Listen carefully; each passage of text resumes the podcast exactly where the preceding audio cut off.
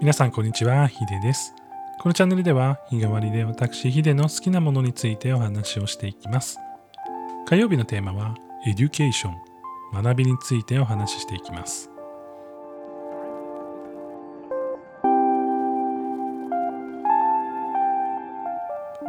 改めまして火曜日のテーマは education。教育分野経験者の自分が学びにあふれる人生にするためにはどうしたらいいか考えていきます。今日のテーマなんですが、大人になってから学びを加速させる方法についてお話をしていきます。僕は教育分野といっても、まあ、子供の教育の方が、えー実は、まあ、ずっとやっていまして、まあ、サブ的なところで、まあ、大人のプログラミング教育とかそういうものに関わっていたりします。まあ、ただ教育とか、まあ、学びとかに関しては、まあ、学習ですね脳の学習に関しては基本的には大人も子供もあまり変わらないんですよね。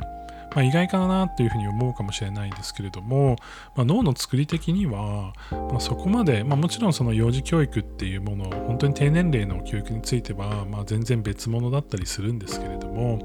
ある一定のね大きさになってくると、まあ、子供としても大人としてももうおそらくね、こう脳の作りっていうのはほとんどもう変わらない状態になっていて、まあ、その中でどういう原体験をするかとか、どういう学びに出会うか、どういう人に出会うかという方がね、絶対的に大事かなというふうに思っています。で、今日はですね、ちょっといろいろかいつまんで、こう大人になって何かをこう勉強したいなっていうふうに思った時に押さえた方がいいかもっていうポイントをね3ポイントお伝えしたいなというふうに思っっています、え3つなんですけども先に3つともお話をすると1つがやり込みすぎないこと。えーもう1つが、まあ、自分がやっていることを振り返りすぎないこと。えーそして評価を焦らないこと。はこの3つですね。じゃあ最初からお話をしていきたいなというふうに思っています。まず一つ目のやり込みすぎないと。いうことなんですけれども、まあ昔いろんなこう習い事に手を出してあんまりうまくいかなかったんですよねっていう方って実は多いんじゃないかなっていうふうに思います。で子供の頃っていうのはもちろんそれが生活の全てではないのでいろんなことに挑戦できたりとか挑戦する幅もたくさんあったりしますよね運動してみたりお習字してみたり書き方やってみたりとかねでそんな感じで習い事っていう文化って実は、まあ、すごくねこう学習効率がいい話だなって僕個人は思っていて、まあ、僕もそのプログラミングを勉強する、まあ、その教室のスタッフをしてたわけなんですけれどもそのプログラミングを勉強してる子って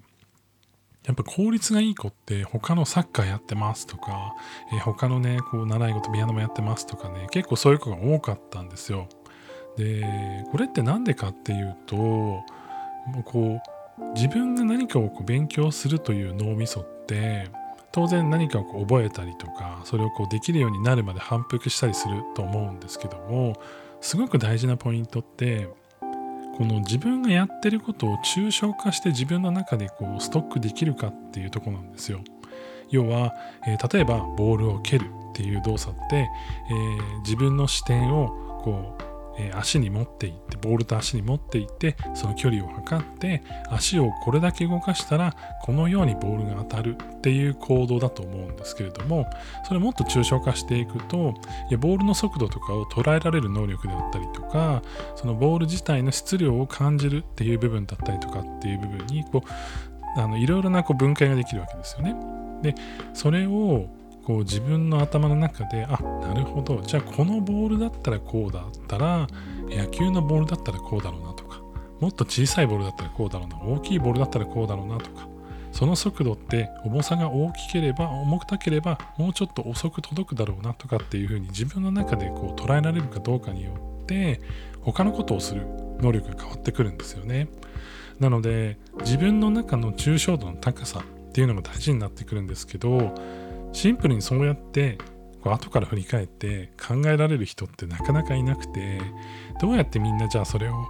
その反そのこう抽象化してるかっていうと、まあ、シンプルに他のことをやった時にあこれこれと似てるなっていうふうに思うわけですね。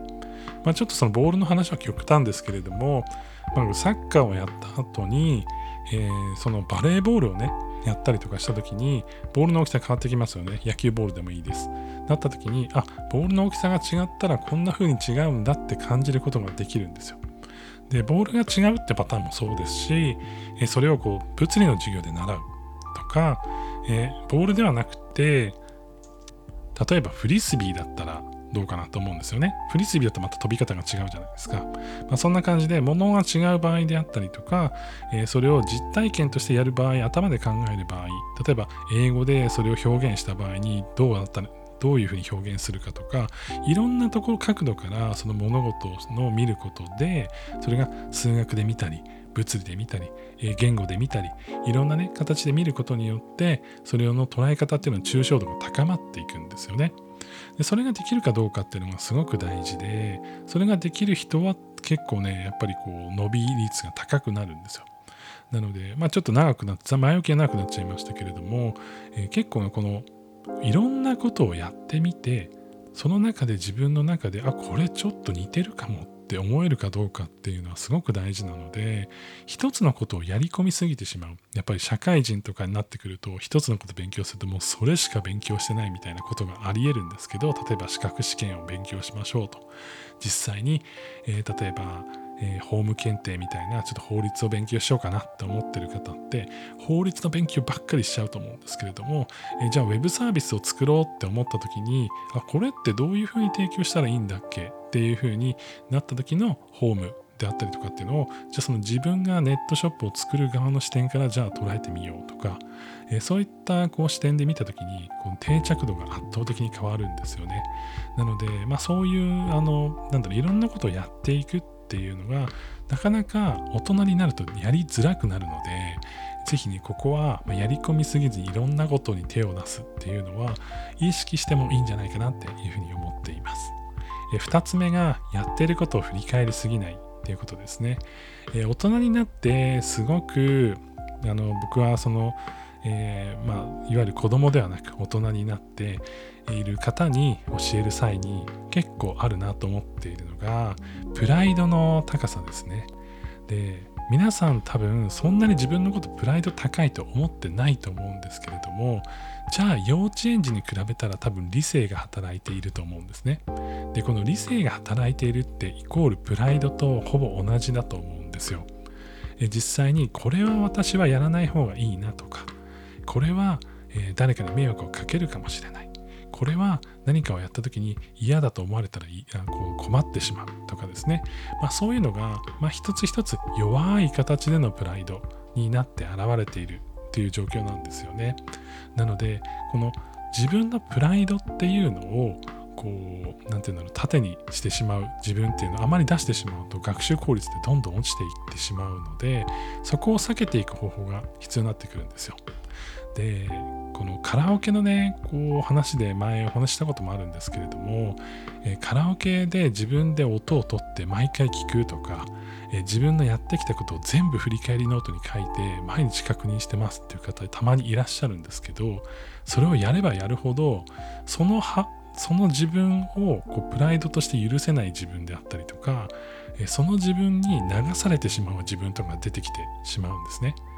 なので自分の声を聞いたりとか自分のやったことを振り返るっていうことは一定やっぱ大事だとは思うんですけれどもそ振り返りすぎちゃうとそれに影響されてしまってどんどんどんどん下手になる。真面目な人に多いらしいんですけど自分がやっていることを本当にこうどうだったっけっていうのを研究しすぎてしまってどんどんどんどんそのその方向に向かっていってしまう。だから改善していけないっていうことが発生することがあるので、まあ、そこはね、是非ね、ちょっとあの気をつけていきたいなっていうところですよね。で、最後に評価をこう焦らないっていう部分なんですけれども、どうしてもこう評価っていうものをこう求めてしまう、まあ、何かしらに試験に合格するとか何か英語が喋れるようになるとかいうのがあると思うんですけども、まあ、それをね追い求めすぎてしまうと結構人間やっぱりこう心が潰れてしまってだんだんだんだん卑屈になってしまって卑屈になるとやっぱね学習効率って落ちていってしまうんですよ。なので、まあ、そういった自分は許せないっていうのが、ね、よくあるっていう方はまずね評価をこうまずこうすぐに出そうっていうのをねやめて評価されてない自分っていうのを楽しんでいく必要があるかなというふうに思っています。僕自身も結構ねコンプレックスでいやこれな自分できないんですよねってすぐなっちゃうんですけれどもまあそれをねできるだけやらないようにしていやもうちょっとあと1年見ればいや3年見ればねいけますよみたいな感じであの自分のこう成長をね自分自身で認めてあげるっていうのは結構大事かなというふうに思ってます、まあ、焦っちゃうとねどうしても空回りしてしまうことも多いので、